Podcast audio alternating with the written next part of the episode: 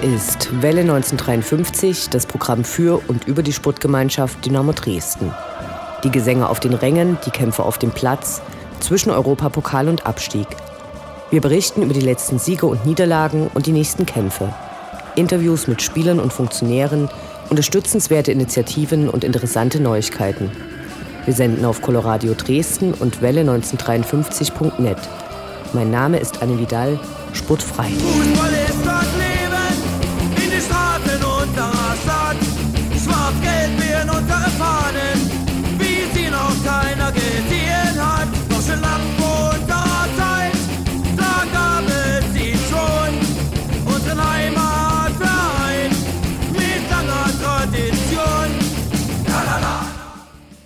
Spitzenreiter, Spitzenreiterrufe hallen derzeit durchs Rund.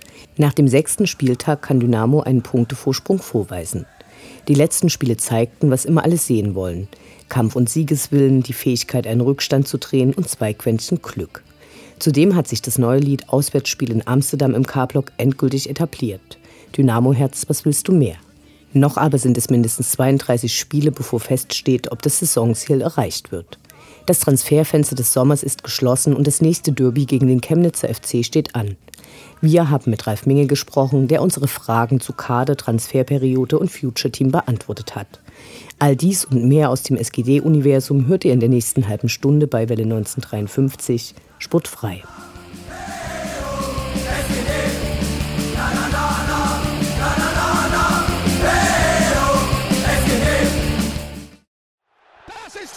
Inhouse! Kontermöglichkeit. Schnetzler, Schnetzler alleine. Schnetzler muss das Tor machen. Schnetzler, Tor, Tor, Tor, Tor.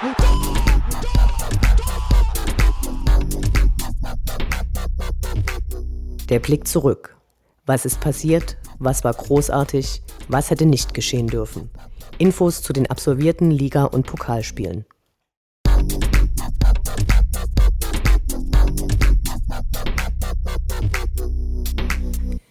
Vierter Spieltag, 23. August, Sonntag 14 Uhr, 1. FSV Mainz 05 U23 gegen die SGD. Nach dem eher enttäuschenden ersten Auswärtskick von Dynamo in Würzburg galt es immer noch, den ersten Auswärtssieg der Saison einzufahren. Um es kurz zu machen. Der Auftakt in der ersten englischen Woche in dieser Saison endete wieder mit einem 1:1. Besser als in Würzburg sah es allemal aus. Im Stadion am Bruchweg stand die komplette Gegengerade für Dynamo-Fans zur Verfügung. Gegenüber war ein kleines Refugees Welcome-Banner aufgehangen worden, von dem sich einige der Dynamo-Fans provoziert fühlten. Die Heimfans waren, klassisch wie bei allen zweiten Mannschaften, stark in der Unterzahl. Die Sonne schien, das Bier gab es gut gekühlt. Hier punktete Mainz auf jeden Fall. Vor dem Spiel gab es eine Schweigeminute für den verstorbenen DFB-Ehrenpräsidenten Meyer Vorfelder. Das Verhalten während dieser zeigte, dass der Mann nicht unumstritten war. Dynamo begann dann mit der Selbstsicherheit des heißen Aufstiegsaspiranten. Allein ein Tor wollte nicht gelingen. Zwei kuriose Erscheinungen. Marco Hartmann musste erneut nach einem Zusammenstoß einen gelben Turban tragen und Balljung gab es auch nicht. Diese Aufgabe übernahm die Ordner. Kurz nach der Pause gingen die Mainzer Bubis dann in Führung. Ein sehenswertes Tor, das wir nicht sehen wollten.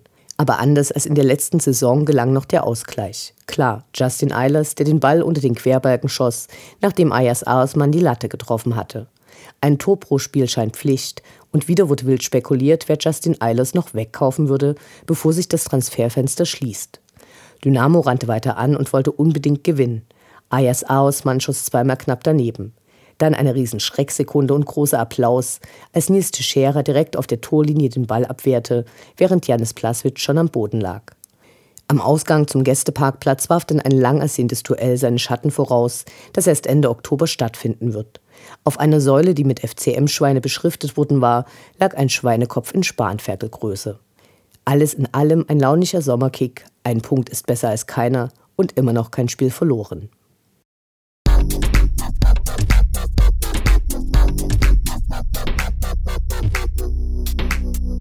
Fünfter Spieltag, 26. August, Mittwoch 20.30 Uhr, die SGD gegen Halscher FC. Ein Ostderby, heiß erwartet und natürlich ausverkauft. Würde Dynamo die Heimsiegserie fortsetzen? Das gelang. Und damit alle dieses Spiel nicht so schnell vergessen würden, machte es die erste Mannschaft spannend. Die Gäste aus der Saalestadt um ihre Hauptgruppe Saalefront eröffneten das Spiel mit einem sehenswerten Pyro-Intro. Hierbei wurden mehrere Plinker im gesamten Block verteilt gezündet, was ein stimmiges Gesamtbild abgab. Auch sonst kann der Fanszene Halle an diesem Abend ein guter Auftritt bescheinigt werden. Zwar war die Zahl von nur 1000 Gästen für ein Auswärtsspiel im nur 150 Kilometer entfernten Dresden enttäuschend, dafür konnte sich der Support wirklich sehen lassen. Insbesondere das von Nenas Leuchtturm inspirierte Lied Chemie klang dabei in den Ohren des einen oder anderen K-Block-Gängers noch nach. Zunächst schoss Michael Hefele Dynamo fast in Führung, war leider abseits. Kurz danach legte Marvin Stefaniak für den unvermeidlichen Justin Eilers auf, der sicher verwandelte. Die erste Halbzeit ging klar an Dynamo, schön anzuschauen, doch dann faulte Giuliano Motica, leider Elfmeter, leider Ausgleich für Halle. Das mit den Elfmeterkillern Benny Kürsten und Patrick Wiegers verwöhnte Publikum musste wieder bitter lernen, dass die eben eher verwandelt werden als nicht. Kurz nach der Pause raste allen der Puls. Nach Ansicht des Assistenten und des Publikums hätte es nun nach Foul an Lumpi Lamberts Elfmeter für Dynamo geben müssen, aber nüchte. Eine hart umkämpfte Partie, nur die Chancenverwertung haperte. Leider nicht für Halle, die erzielten nach einer Ecke ein Kopfballtor. Zehn Minuten später, als alle bangten, dass es das vielleicht schon gewesen sein könnte, Ecke von Marvin Stefaniak, Kopfball-Ausgleichstor von Michael Hefele. Doch ein Punkt schien zu wenig. Dynamo rannte weiter an und wurde belohnt. Giuliano Modica, der Halle den Ausgleich ermöglicht hatte, köpfte nach erneuter Vorlage von Marvin Stefaniak ein, der damit endgültig zum besten Spieler des Duells wurde.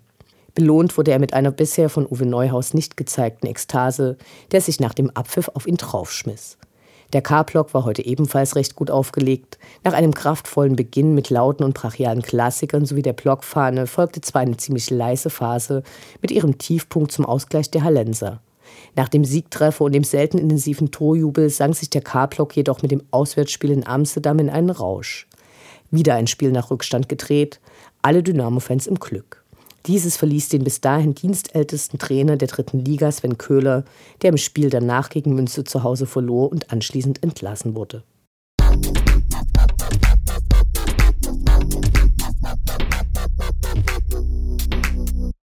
Sechster Spieltag, 29. August, Samstag 14 Uhr, SV Werder Bremen 2 gegen die SGD. Am sechsten Spieltag warteten immer noch alle Dresdner auf den ersten Auswärtssieg. Es ging zum ersten Mal seit 2011 nach dem Aufstieg der zweiten von Bremen in die dritte Liga in die Hansestadt auf den Amateurplatz 11. Während in Sachsen Polizeinotstand herrscht, holten sich die Bremer Verstärkung von ihren Kollegen aus Hessen. Deren BFE-Einheit hüllte nach Eintreffen der Dynamo-Fans im Hauptbahnhof den Bahnsteig in wenig dezenten Pfefferspray-Nebel. Auf dem Bahnhofsvorplatz waren dann surreale Szenen zu sehen. Während die Polizisten bei drückendem Sonnenschein ihre Helme trugen, wurde von ihrem Wagen aus der zwölfte Mann zur Fanberuhigung gespielt. Die aktive Fanszene traf dann auch erst nach weiteren Schikanen 20 Minuten nach Spielbeginn im Stadion ein. Von draußen konnte man da den Siegesjubel der Breme zum 1 zu 0 hören, während Sicherheitsdienst und Polizei die Tore nochmal schlossen und einige Fans mit übermäßigem Pfefferspray-Einsatz zum Erbrechen brachten. Schon wieder ein Rückstand, aber die Hoffnung der mitgereisten Fans, dass auch dieses Spiel zu drehen sei. Für die Dynamo-Fans war es zunächst ein unschönes Spiel. Eine zerfahrene Partie auf rostfarbene Tore, großer Optimismus war nicht zu spüren. Trotzdem waren sie als einzige mit Support hörbar. Die Bremer waren zwar mit unerwartet vielen Supportern erschienen, weil deren erste Mannschaft erst am nächsten Tag spielte. Bis auf kurze Sprechchöre, während die Nazischweine in Richtung Dynamo skandiert wurde, waren sie jedoch überhaupt nicht akustisch zu vernehmen. Und auch wenn ein Bremer Fan nach dem Spiel in der Straßenbahn verkündete, dass die Magdeburger zwei Wochen vorher lauter gewesen wären, fuck cares? Für die zweite von Bremen muss man auch nicht alles auffahren. Auf dem Platz zeigen die Bremer währenddessen auch häufig ihre Fallkünste, in deren Folge Lumpi Lampertz mit Gelbrot vom Feld gehen musste und im nächsten Spiel gegen Chemnitz fehlen wird. Zuvor schoss er aber Dynamo nach einer Flanke von Chef-Torvorlagengeber Marvin Stefaniak mit dem Ausgleich ins Spiel zurück. Aber Dynamo wollte mehr und bekam mehr. Immerhin fehlte noch das sechste Tor von Justin Eiles im sechsten Pflichtspiel der Saison. Nach einem Foul an Jimmy Müller war es soweit. Sicher verwandelte er den Elfmeter. Und so gelang der erste Auswärtssieg diese Saison. Das Spiel wurde in Unterzahl gedreht. Dynamo setzt sich in der Tabelle leicht ab. Wir sind gespannt, wie es weitergeht.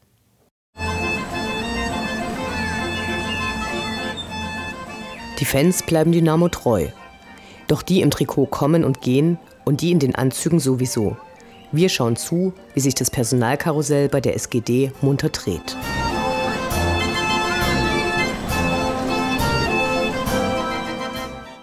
Am Montagabend gab es das von vielen lang ersehnte Ende der diesjährigen sommerlichen Transferperiode und Justin Eilers ist immer noch da. Über die Torwartfrage wurde viel spekuliert. Letztendlich wurde Jean-François Chefkonetzky verpflichtet. Der im Grenzgebiet zu Deutschland aufgewachsene Franzose wechselte ablösefrei aus Erfurt und soll mit der ganzen Erfahrung seine 33 Jahre in prekären Situationen unterstützen. Herzlich willkommen.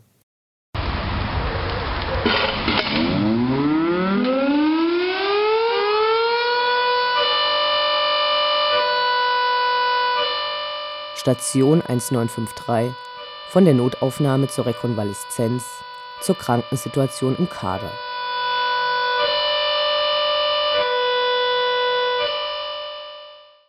Patrick Wiegers verdrehte sich beim Training ohne Fremdeinwirkung sein linkes Knie und verletzte sich den Außenmeniskus. Großer Mist. Einen Tag später wurde er von Chefarzt Professor Bonnet operiert, der den abgerissenen Meniskus wieder am Knochen fixierte. Dieser ist mit 60 immerhin noch fit genug, für die Traditionsmannschaft der SGD aufzulaufen und sportlich aus dem Innenraum in den K-Block zu klettern, um den Ball zu holen. So gesehen beim Classico im Juni. Patrick Wiegers fällt nun nach seiner OP zwischen acht und zehn Wochen aus. Wir wünschen baldige Genesung. Unendlich sind die Weiten des Universums der Sputtgemeinschaft Dynamo Dresden. Alles rund um die SGD.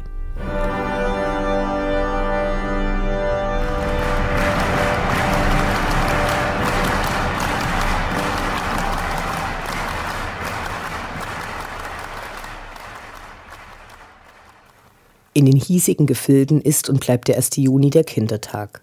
Am 20. September, dem Weltkindertag, findet der dritte Dresdner UNICEF-Lauf statt, bei dem unter dem Motto Wie weit läufst du für den guten Zweck Spenden eingesammelt werden sollen, die dann der UNICEF-Nothilfe für Flüchtlingskinder zugutekommen. Davon sollen mobile Klassenzimmer für Flüchtlingskinder in den Konfliktregionen in Syrien und im Irak finanziert werden. Das Ganze findet zwischen 10 bis 15 Uhr im Waldpark Plasewitz statt. Zum Mitmachen aufgefordert sind alle, egal ob Privatpersonen, Firmenteams oder Schulklassen. Die Teilnehmer sollen sich im Vorfeld einen Sponsor suchen, der dann für jede gelaufene Runde einen Geldbetrag spendet. Auch Eigensponsoring ist möglich. Nähere Informationen zum UNICEF-Lauf und zur Anmeldung findet ihr unter uniceflauf.wordpress.com.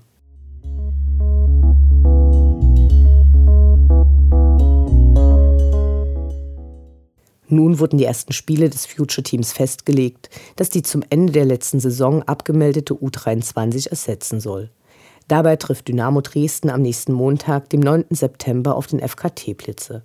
Der Chemnitzer FC misst sich mit Slovan Liberec, während der Hallische FC gegen Sparta Praha antreten wird. Die nächsten Runden folgen dann in einem circa drei Wochen Rhythmus. Mehr Informationen dazu folgen im Interview mit Ralf Minge.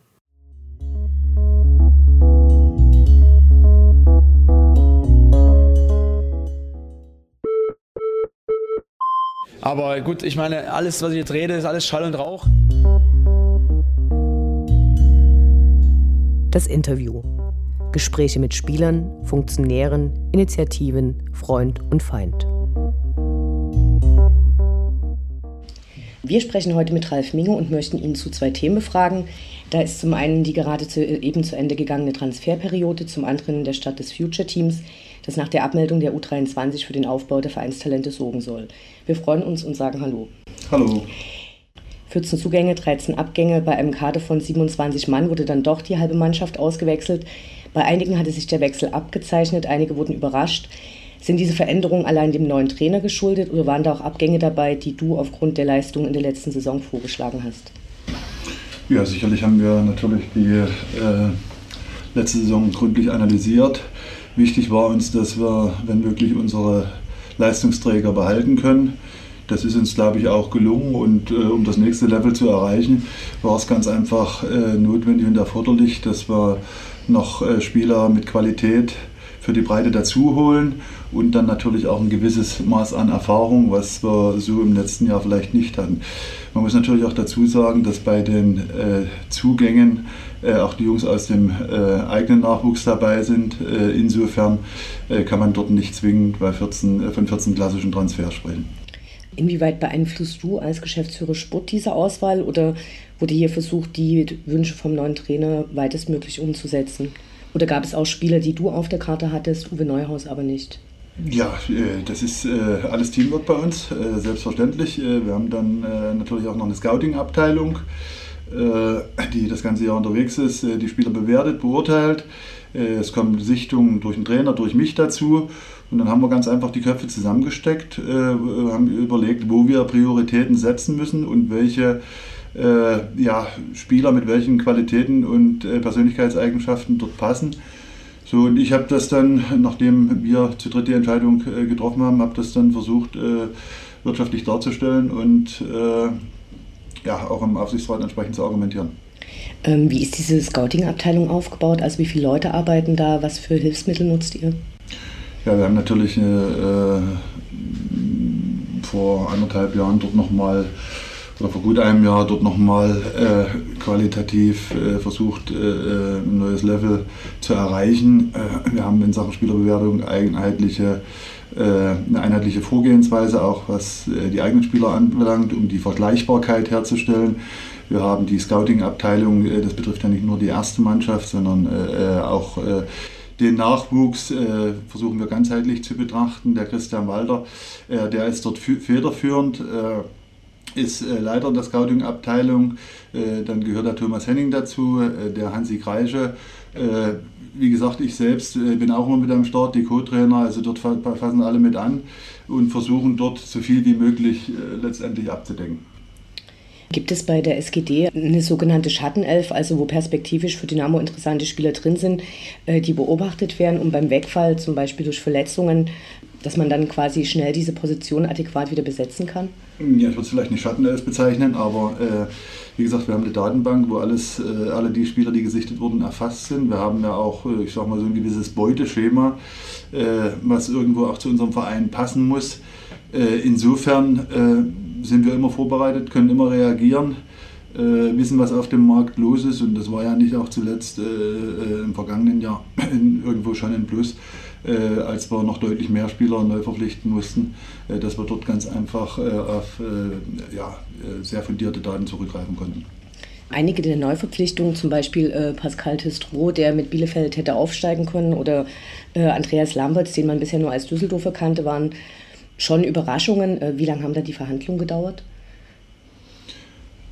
Äh, ja, das ist unterschiedlich. Ne? Äh, Fakt ist eins, wir dürfen nicht verkennen, dass wir immer noch in der dritten Liga spielen, bei allen Vorzügen, die wir natürlich hier in Dresden auch haben. Beginnen bei unserem äh, begeisterungsfähigen Umfeld und Publikum über das äh, topmoderne Stadion mit einer überragenden Stimmung. Äh, ich zähle die, äh, das, die gesamte Arbeitsweise auch noch dazu, beginnen beim Trainerteam über medizinische Abteilung, auch das Thema äh, Wohlfühleffekt. Also wir gucken dort auch, dass wir in, bei der Wohnungssuche behilflich sind oder wenn die Frau oder Freundin eine Arbeitsstelle äh, haben möchte, äh, dort äh, behilflich zu sein.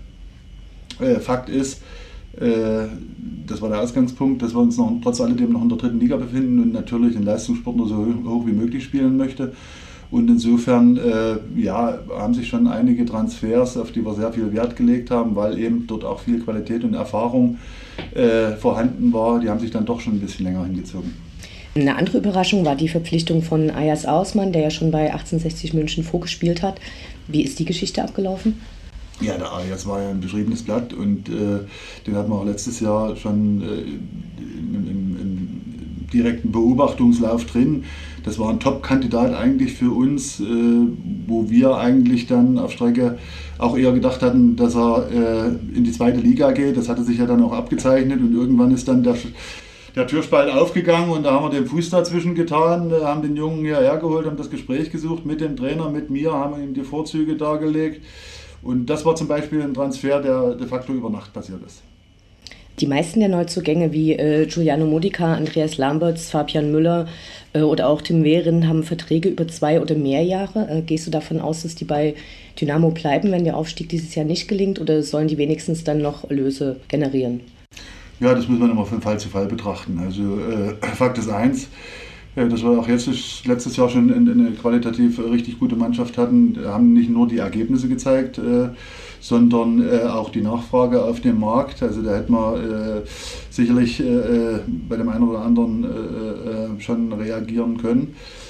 Aber das ist nicht unsere Intention. Wir haben uns jetzt wirtschaftlich ein kleines bisschen stabilisiert. Jetzt geht es ganz einfach darum, im, im sportlichen Bereich das nächste Level zu erreichen, weil dritte Liga über Jahre ist in Dresden auch nicht vermittelbar. Unter den Fans heiß diskutiert war die ähm, Entscheidung von Uwe Neuhaus, Janis Plasic, den Vorzug vor Patrick Wiegels zu geben, der ja eine starke letzte Saison gespielt hat. Kannst du uns da nochmal erklären, warum das passiert ist? Ja, äh, das ist, wie es im Leistungssport so ist. Also das war sicherlich äh, eine Millimeterentscheidung. Äh, das, diese Entscheidungen liegen auch einzig und allein beim Trainerteam. Das wäre oberflächlich jetzt von mir. Sie haben die Jungs Tag für Tag, mehrere Stunden wo sie dann wirklich äh, umfassend beurteilen können, wer vielleicht die Nasenspitze vorn hat. Und in dem Fall war es der Janis. Und äh, ich glaube, äh, man hat auch gesehen, dass er sich mit den Spielen jetzt äh, deutlich äh, gefestigt hat. Und nichtsdestotrotz gucken wir, dass der, dass der Wiege so schnell wie möglich wieder gesund wird, weil dort haben wir ja in, in, in, in Torwart, der, der auch mehr als Drittliga-tauglich ist. Also dort sind wir richtig gut aufgestellt. Markus Schubert, der wurde ja gerade auch wieder für die U17-Nationalmannschaft nominiert und äh, wird da ausfallen. Und nach der Verletzung von Patrick Wiegers stand klar im Raum, dass es noch einen anderen Torwart geben wird. Jetzt habt ihr am Montag äh, Jean-François Konetzki aus Erfurt verpflichtet. Und in der Pressemitteilung war zu lesen, dass äh, ihm die Hierarchie klar wäre. Wie sieht die aus? Ist der hinter Markus Schubert? Ist der vor Markus Schubert? Äh, Fakt ist eins, wir waren äh, perfekt oder sind perfekt aufgestellt mit unseren drei Torhütern. Äh, mit, dem, mit dem Janis Blaswig, mit dem äh, Wiege, mit dem Schubi dahinter, da ist äh, eine Logik da und äh, das hätte sich super ergänzt. Jetzt kamen natürlich diese zwei Geschichten dazu. A, die Verletzung vom, vom Wiege und B, dass uns wahrscheinlich der Markus Schubert über einen längeren Zeitraum fehlen wird. So, und da haben wir ganz einfach überlegt, äh, welches Profil benötigen wir, äh, um äh, ja, diese, diese Geschichte aufzufangen. Und da waren, uns eigentlich, waren wir uns auch schnell einig und äh, war uns klar, dass wir einen brauchen, der eigentlich unsere, unsere Jungs stärker macht. Also der im Prinzip wie ein zweiter Torwarttrainer dort agiert, äh, diese Jungs pusht, der seine Erfahrung weitergibt und ja, wenn Not an äh, trotz alledem natürlich auch im Tor stehen kann. Und da haben wir mehrere Gespräche geführt mit verschiedenen Kandidaten und hatten dann bei dem Chef äh, eigentlich das beste Gefühl, dass er dieses äh, Rollenverständnis äh, auch entsprechend ausfüllt. Stichwort wirtschaftliche Konsolidierung. Äh, bei welcher Angebotshöhe hättet ihr über eine Abgabe von Justin Eilers tatsächlich nachgedacht? Das sind immer Einzelfallentscheidungen. Also das äh, kann man nicht sagen, jetzt bei der und der Höhe wären wir schwach geworden. Äh, das muss man im Gesamtkontext sehen und wir sind alle froh und glücklich, dass es so ist, wie es ist. Derzeit wird viel über die Transfermillionen aus der englischen Liga und ihre Auswirkungen auf den deutschen Fußball gesprochen. Was ist deine Einschätzung? Wie wird es Einfluss auf äh, Dynamo haben? Ja, direkt auf keinen Fall, aber ich glaube schon, dass das indirekt irgendwo, und das hat man eigentlich äh, schon ein kleines bisschen gemerkt, äh, auch auf die zweite und dritte Liga durchschlagen wird. Also es wird, auf Deutsch gesagt, wird ja Kapital auch hier in den deutschen Fußball gekippt, wenn man sich diese Ablösesummen schaut, die dann zwangsläufig, also äh, Fußballvereine sind zwar irgendwo auch Wirtschaftsunternehmen, aber äh, die sind ja nicht äh, äh, zwingend dazu da, äh, Gewinn zu generieren, sondern den bestmöglichen Sport anzubieten. Insofern wird sich das über kurz oder lang äh, auch ein kleines bisschen in die anderen Ligen durchschlagen. Der bisherige Saisonverlauf dürfte dich ja sehr zufriedenstellen. Gibt es Spiele, mit denen du besonders zufrieden bist? Ja, möchte ich jetzt in, in, in dem Kontext, äh, möchte ich jetzt nicht zwingend jemand herausheben. Ja. Also jeder hat seine Qualitäten, jeder wird gebraucht. Es äh, gibt auch in diesem Jahr viele, viele Härtefälle, weil wir eben in der Breite auch deutlich besser äh, besetzt sind, wo sich eben der Trainer mal, äh, wo er schon die ersten äh, ja, Kopfschmerzen bekommen kann, äh, wenn er den Kader nominiert. Dann geht es weiter mit der Aufstellung.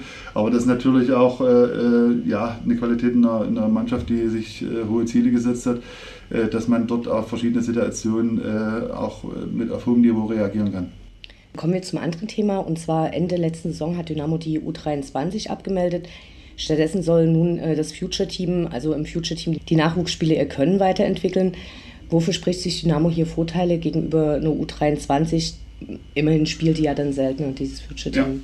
Ja, also äh, zugrunde lag natürlich eine, eine eingehende Analyse äh, unserer U23-Mannschaft. Und da muss man ganz einfach feststellen, dass in den letzten fünf Jahren nicht ein Spieler über diese U23 in den Kader der ersten Mannschaft gekommen ist, sondern wenn die Qualität da war und das Talent, äh, haben wir die Jungs direkt hochgezogen. Das zweite war natürlich äh, das Thema Spielklasse, äh, wo das Leistungsgefälle in der Oberliga ja äh, riesengroß ist und äh, ich, ich sag mal, jetzt bei tiefstehender Sonne in Luckenwalde äh, auf dem Hoppelplatz, äh, ich weiß nicht, äh, ob das zwingend in einer optimalen Talentförderung entspricht. Äh, dazu kommen natürlich auch wirtschaftliche Ressourcen, die wir jetzt frei werden, die wir anderweitig für die Talentförderung einsetzen können. Also es ist sehr, sehr vielschichtig und richtig ist sicherlich, dass wir mit diesen Future-Spielen zwar nicht auf die Anzahl kommen, aber natürlich äh, eine deutlich äh, höhere Qualität der Spiele haben und auch so ein gewisses internationales Flair. Mit dabei sind ja der Chemnitzer FC, Slovan Liberec, FK Teplice, Sparta Praha und der Halsche FC. Äh, welche Regularien wird es bei den Spielen geben? Ja, das sind Freundschaftsspiele und äh, da gibt es äh, sicherlich ein paar äh, informelle Regularien, die wir uns auferlegt haben, was jetzt Altersbegrenzung, was Gastspieler, was äh, sicherlich auch eine, eine Coachingpause, äh, äh, Spielort, Spieltermin anbelangt, aber grundsätzlich die formellen Regeln sind natürlich nicht außer Kraft gesetzt. Das ist ein ganz normales Freundschaftsspiel, äh, das unter den Regularien äh, des DFB stattfindet. Ist eine spätere Erweiterung mit anderen Teams denkbar? Gibt es da schon konkrete Anfragen? Wir hätten auch in diesem Jahr die Option gehabt, diese Nummer schon größer zu gestalten, wo wir aber alle der Meinung waren, wir sollten das erstmal in einem kleineren Rahmen versuchen äh, und dann äh, gründlich analysieren. Aber ich möchte das jetzt hier an der Stelle nicht ausschließen. Wer organisiert das Ganze federführend? Äh, die Köpfe sind, die Initialzündung kam irgendwo von uns. Ich kannte ein ähnliches Modell aus dem Rheinland, wo mit Holland, Belgien, Luxemburg und Deutschland auch eine internationale Spielrunde war. Die Köpfe dieser Future-Runde sind für die tschechische Seite FK Teplice und für die deutsche Seite Dynamo Dresden. Warum gibt es bisher von Vereinsseite so spärliche Infos? Also es soll ja am Montag dann losgehen äh, gegen Teplitze. Warum wird es nie ähm, größer angekündigt? Das wird jetzt in den nächsten Tagen wird auch noch eine, eine Pressemitteilung dazu geben. Das sind natürlich auch immer äh, Sachen, äh, die man sich jetzt nicht wie einen klassischen äh, Spieltag äh, in der dritten Liga vorstellen kann. Also dort ist äh, planungsseitig jetzt zum Beispiel spielen wir jetzt am Montag. Eigentlich atypisch, aber aufgrund der Tatsache, dass wir Sonntag spielen, die U19 kein Spiel hat, ist das natürlich ein idealer Wettkampf, äh, auch gegebenenfalls für den einen oder anderen Spieler aus der ersten Mannschaft, äh, der jetzt wie in, in Matzefetsch wieder um Anschluss ringt, sodass diese Termine meistens erst 10 bis 14 Tage vorher zustande kommen. Äh, und selbst bei den Spielorten gucken wir dann, äh, wo man sich vielleicht auf halber Strecke trifft oder wo man einen Kooperationsverein mal bedient. Aber wir werden natürlich auch in Sachen Öffentlichkeitsarbeit äh, das Thema in Zukunft intensiver begleiten. Also ihr wollt auch Zuschauer da haben? Ja, gerne. Haben bei diesem Future-Team DFB, NOFV oder der Sächsische Fußballverband eine Art Mitspracherecht gehabt oder musstet ihr das von denen genehmigen lassen? Nein, wir haben ja, es ist ja keine Konkurrenzliga äh, zum DFB oder zu den Verbänden, die wir hier installieren, sondern es ist eine Freundschaftsspielrunde. Äh, die Verbände waren alle von Anfang an informiert, da lege ich auch größten Wert drauf. Ich war auch selber dann beim Sächsischen noch bei einer Präsidiumstagung, habe das Modell äh, nochmal erläutert, werde dort auch entsprechend immer Bericht erstatten, wie der Stand der Dinge ist. Also wir sehen dort eher eine wollen eigentlich gucken, dass wir dort sogar die Zusammenarbeit noch forcieren. Vielen Dank für das Gespräch und ähm, uns allen weiterhin eine erfolgreiche Saison. Dankeschön. Ausrufezeichen! Ausrufezeichen!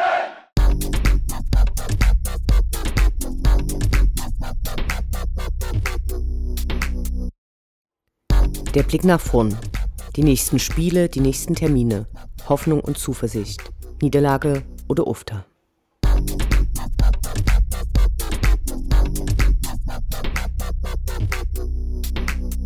Siebenter Spieltag, 6. September, Sonntag, 14 Uhr, SGD gegen Chemnitzer FC. Wie im letzten Jahr werden wir ein Derby der Spitzenreiter sehen. Damals, am 11. Spieltag, hatte Chemnitz vor Dresden Platz 1 inne, bevor Silvano Comvalius mit seinem überragenden Torjubel ohne Trikot im K-Block des Platzes verwiesen wurde. Das Glück währte damals nicht lange. Schon am nächsten Spieltag zerschoss Arminia Bielefeld Dynamo mit 4 zu 1, eine Durststrecke begann, das Ende ist bekannt. Diesmal steht Dynamo auf der Spitzenreiterposition, Chemnitz steht mit drei Punkten weniger auf Platz 4, müsste aber auch sieben Tore schießen, um die Tordifferenz auszugleichen. Dies erscheint dann doch unwahrscheinlich. Die Karl-Marx-Städter reisen im Sonderzug an und wollen Mottoschutz tragen. Nun ja. 2850 Tickets haben sie erhalten. Es wird also einiges mehr los sein als bei den Hallensern. Das Stadion ist natürlich längst ausverkauft. Ganz einfach wird es nicht werden. So fehlt Marvin Stefaniak, der für zwei Testspiele der U20-Nationalmannschaft von der SGD freigestellt wurde. Eventuell wird auch Tim Wehrinen für die finnische Auswahl abgestellt, anstatt für Dynamo zu stürmen. Lumpi Lamberts wird wegen seiner gelb-roten Karte aus Bremen nicht antreten können. Ayas Arsmanns Einsatz ist ebenfalls unklar. Könnte also auch sein, dass dieses Derby die erste Heimniederlage der Saison markiert. Gelingt der erhoffte Sieg, könnte sich Dynamo weiter absetzen. Welle 1953 drückt die Daumen.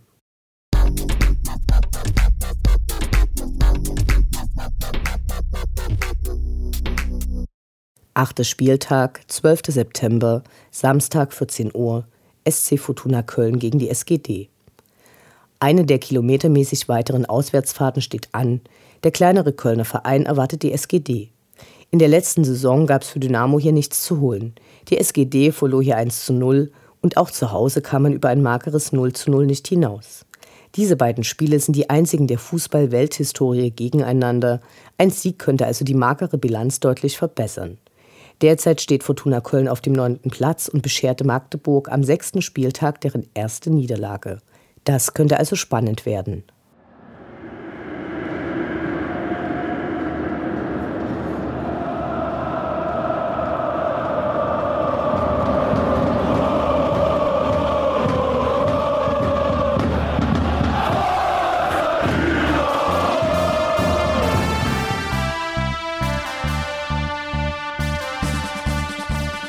Das war Welle 1953, das Programm für und über die Sportgemeinschaft Dynamo Dresden. Die neue Sendung über die SGD, uns, die Fans und alle Neuch- und Widrigkeiten auf dem Weg zum Europapokal gibt es in zwei Wochen bei Coloradio und zum Nachhören im Internet auf welle1953.net als Podcast, den ihr selbstverständlich abonnieren könnt, um keine Sendung zu verpassen. Mein Name ist Anne Vidal. Auf Wiederhören. Bis zum nächsten Mal.